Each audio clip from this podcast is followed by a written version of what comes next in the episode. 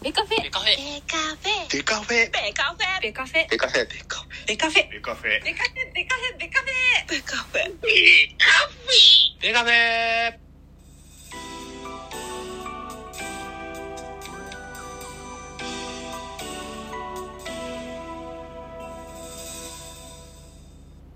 ベースボールトークバラエティポッドキャスト番組。野球トークベースボールカフェキャン中世は各種ポッドキャストで配信中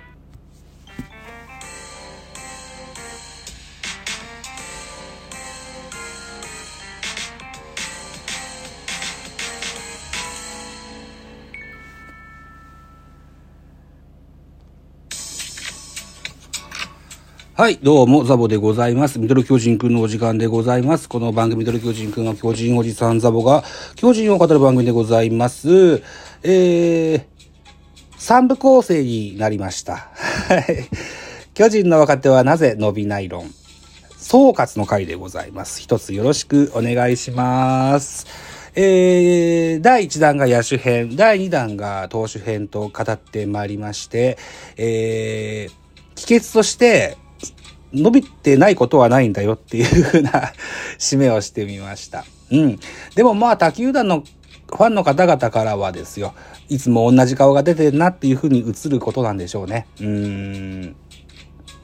あのー僕が他球団を見るに、あのー潤滑というか、こう、入れ替わり立ち替わりが本当に早いなと、目まぐるしいなと、特にパリーグ。うわ、ぐるぐる変わってんなっていう風な印象があって、うん。ええあのーそれから見たら巨人は遅い方かもしれません。うん。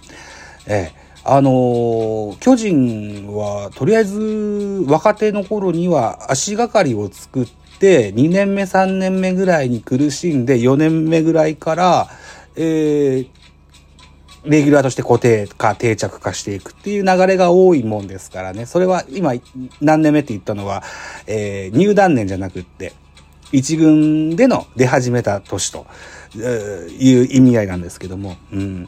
なので、うん。循環は遅い球団ではあります。というのは、えーっと、昔からね、あの、言われてるのが、えー上昇軍団に、でなければならない。常に優勝を目指さねべ、目指さねければならない。そのような球団体質もあります。これはファンからも、それから OB からも、おそらく会社からも言われてることでしょう。その中で若手を使って伸ばしていくっていう作業を同時並行でやらないといけないっていうのは、あ矛盾したそのような、あ球団運営だと僕は思ってます。この度、あの、2021、新しく日本ハムの監督に就任されたビッグボス、新庄さんがですね、えー今年は優勝狙いません、言うて、えー全部の選手を使いますと。で、トライアウトします、みたいなこと言ってたじゃないですか。えー巨人はまずそれはできません。はいなんだろうな、もしかしたら、星野さんみたいな、えー人物が現れて、えー巨人の監督になったらそういうふうなことができるかもしれないけど、おそらくそういう人は誰一人思い浮かびませんので、今後もしばらくこんな感じでやっていくんじゃないかなというふうに思ってますけども、うん。競争で競り勝ってレギュラーに定着する選手もいれば、あここお前やれと、ポジションを持たせてですね、えー、なんていうんですかね、えーポジションが人を人格形成していくという部分にも期待するパターンもあります。はい。など、など、いろんな方法を取りながらですね、えー、ゆっくりしたペ、ゆっくりとした、ゆっくりとしたペースで、巨人は、あチーム運営を循環させているという印象がありますよ。うん。で、そういった中で、えー、2022年は、先ほども申し上げましたようにですね、巨人はプロ初勝利を収めた選手が8名出てきました。はい。野手としては、えー、増田陸が顔を出し出し、出し始めました。2021には松原聖也が、えー、顔を出し始めました。松原聖也に関しては2022年シーズンは、えー、残念なシーズンになりましたが、これが2023年になると分かりませんよと僕は思ってますよ。うん。はい。あと若手、今後の期待の若手。そうね、若手とは言えないかもしれないけど、もう20代の中盤ぐらいだから、若手とは言えないかもしれないけど、北村ですとか、それから若林ですとか、彼らは彼らで、うん、レギュラー取りを狙っていくだろうし、えー、重信慎之介なんてのもきっとそうだと思いますよ。えー、彼はもう30でしょうかね。えー、はい。えー、で、えー、高卒で取った選手たちも、ぞろぞろと出てくることでしょう。中山ライト、それから、秋広優と、なんていうのも期待は非常に高まっております。うん。中山ライトなんかは狙い目ですね、ショートね。今、坂本がまた2023年シーズン、どのようになるかもわかりませんしね。うん。秋広は秋広で2022年シーズンは一軍での出場はなかったけれども、えー、大きな花を咲かせることができる、そんな選手だと思ってますし、うん。あとは、キャッチャーで言うと、山瀬慎之介選手は、えー、後輩の内山選手がヤクルトで非常に活躍しておりますので、えー、黙ってられないことでしょう。うん。えー、ピッチャーピッチャーで井上春人、それから、赤星、それから山崎伊織、なんかも出てくることでしょう。堀田健信も、キスものがあると思います。うん。この若手のピッチャーから何人かリリーフに回っていただけると、助かるなっていう部分もあったりするんですけどね。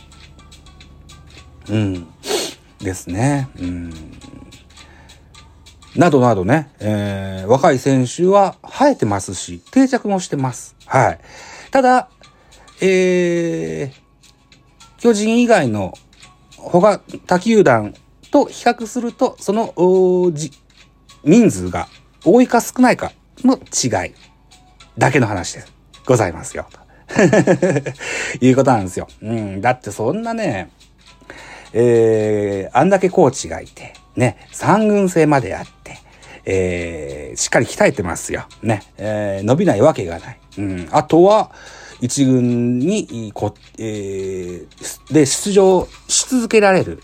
そのようなメンタリティが、えー、構築できればですね、必ずや巨人の勝利に貢献してくれるような選手、どんどん今よりも出てきてくれるというふうに信じております。はい。いうことで、えー、決して巨人の若手は伸びないわけではない。はい。いうことです。はい。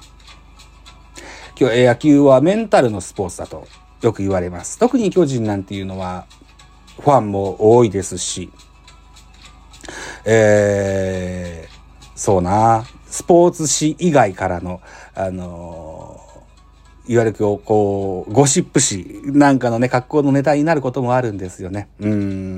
なので、えー、そういった多くの目にさらされながらもですね、自分の実力ができる、発揮できる、実、自分の実力が発揮できる、そんなメンタリティを養ってもらってですね、えー、我々ファンの期待に応えていただける、そんな選手が、あまた、きっと2023年にも出てきてくれることでしょうというふうに大きく期待しながらですね、えー、この巨人の若手はなぜ伸びない論を帰結したいかなと、かように思います。はい。今回、トークテーマを下すった森エンテスさん、それから励ましてくれたジンベエザメクノさん、どうもありがとうございました。ちゃんと聞いてよ、これ。じゃあね。ありがとうございました。